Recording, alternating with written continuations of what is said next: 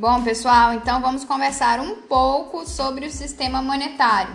Ele está relacionado diretamente com a quantidade de meios de pagamento presente em uma economia num dado momento, o que está relacionado também com a quantidade de moeda existente, que é a moeda corrente, e com os depósitos à vista do público nos bancos comerciais, que é a moeda escritural.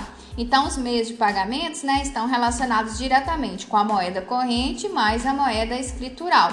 Então, sobre o papel moeda emitido, geralmente né, os estudantes questionam quem emite, quem produz, quem produz é a Casa da Moeda, quem autoriza a sua emissão é o Banco Central.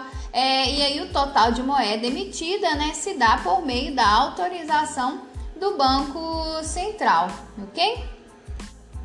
E será por meio do multiplicador bancário, que é a variável que determina o poder do setor bancário em emitir moeda, que saberemos o quanto de moeda será criada nessa economia, ou seja, né, por meio do cálculo desse multiplicador e os instrumentos da política monetária né, vão se dar por meio do Banco Central, que utiliza né, esses três instrumentos, que são as operações de mercado aberto, as mudanças no compulsório e mudanças na taxa de redesconto.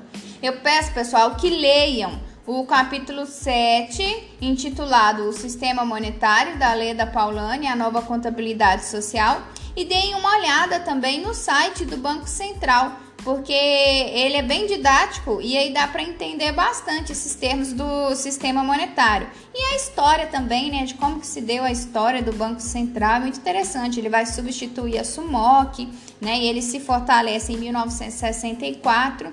Enfim, né, deveres de casa para vocês.